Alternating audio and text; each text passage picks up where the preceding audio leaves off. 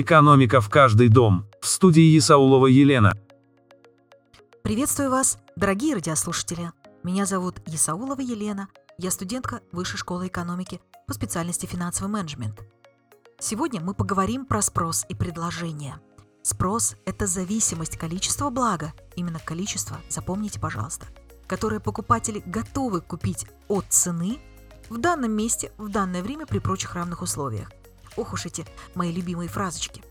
Как правило, это зависимость обратная, то есть при низкой цене количество спроса повышается, при высокой снижается. Это старо как мир, это должно быть для вас совершенно очевидным. Лежат на рынке семечки одинаковые, хорошо прожаренные, у двух бабушек. Но у одной бабушки цена рубль 20 за стакан, а у другой всего лишь рубль. Хм, казалось бы, в чем подвох? Тут абсолютно прочие равные условия. Семечки прожарены одинаково, ровно, а, а стакан одинаковый такой же и у одной и другой бабушки. В чем же подвох? Равные условия – это важно для того, чтобы понять выгоду. А, и, конечно же, мы купим те семечки, которые стоят рубль, потому что это выгоднее. Мы сказали, что спрос – это количество блага, именно количество, которое покупатели готовы купить при данной конкретной цене – в данном месте в данное время. Вот э, второй стакан семечек вы вряд ли уже купите. Даже просто по рублю. Это тоже важно контролировать. Второй стакан тут будет явно лишним, какая бы привлекательная цена ни была у бабушки. Поэтому изменение величины спроса происходит только в результате изменения цены. А вот изменение самого спроса происходит в результате других факторов спроса, кроме цены. Как сократить потребление алкоголя, воздействие на спрос? Сказать, что алкоголь очень вреден для здоровья и приводит к необратимым изменениям в организме? Видите? Ни слова про цену. Спрос после такой информации, скорее всего, упадет. Я очень на это надеюсь. Независимо от того, дешево ли стоит этот алкоголь или нет. Это изменение спроса. А как сократить потребление алкоголя воздействие на величину спроса? Правильно, повысить на него цену. Тогда покупать э, алкоголь будет, будут меньше, ведь это уже будет сильно ударять по кошельку. Какие есть еще причины изменения именно спроса, а не его количества?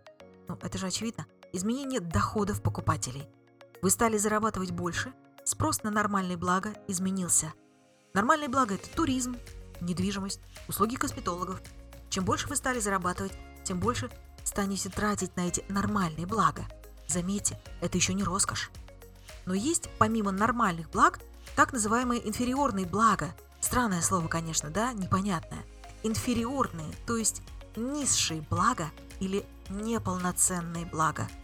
Восстановленные автомобильные покрышки, картофель, капуста, лапша доширак, шаурма у вокзала, услуги ломбардов, автобусные билеты, поношенная одежда и дешевые крепленные вина. Это пример именно этой категории.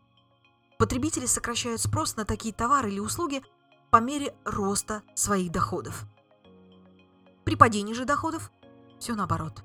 Эти товары начинают пользоваться спросом. Итак, про спрос вроде бы все понятно. Теперь расскажу про предложение.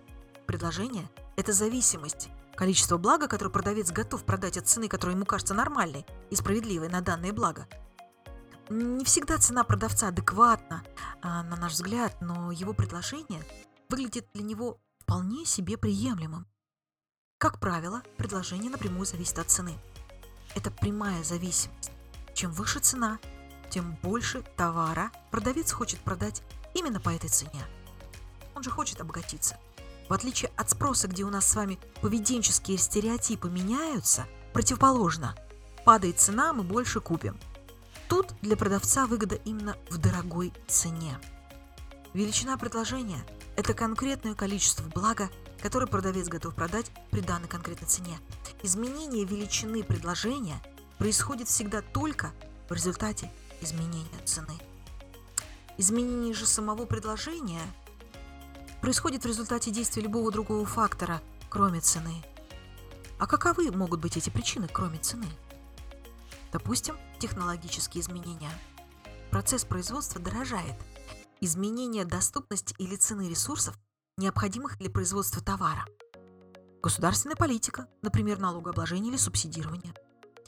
Погодные условия, например, урожайный год на рынке сельхозпродукции. ожидания продавцов. Количество продавцов и сговор между ними. Мы говорим, спрос рождает предложение. Да, это правда. Мы хотим смартфон, и продавцы, видя ажиотаж на предзаказы по всему миру, повышают количество производства и цену. Это прямая зависимость. Но при падении спроса предложение тут же падает, цена идет вниз. Продавцы стремятся не копить свой товар на, склад, на складе, потому что это невыгодно. Поэтому, дорогие мои, мы сами говорим продавцам благ своим поведением в магазинах, что мы хотим и за что мы готовы платить и даже переплачивать. Кстати, тут играет роль психология. Поэтому конкуренция, которая в этом смысле является неким рефери, позволяет нам выбирать. Мы с вами выбираем каждый день. Только наши желания формируют спрос и предложение. И не нужно стремиться купить все самое дорогое, если рядом есть товары, качество которых не хуже. Но вот с предложением ровно обратная ситуация. Есть и такое, что предложение падает. Вот, к примеру, на заводе Foxconn в Китае, а это один из самых больших партнеров Apple, рабочие бастуют. Прекращается производство айфонов, поскольку рабочие требуют убрать ковидные ограничения. Гигант Apple недополучает нужное количество айфонов и, чтобы покрывать издержки, повышает цену на эти телефоны. И мы видим, что последствия падения предложения приводят к повышению цены. В итоге рынок достигает нового равновесия, а равновесие всегда должно быть. Наша программа «Экономика в каждый дом» выходит на всех доступных подкаст-платформах. Смотрите запись передач на YouTube и телеграм-каналах. Это была Исаулова Елена. Услышимся ровно через неделю. Пока.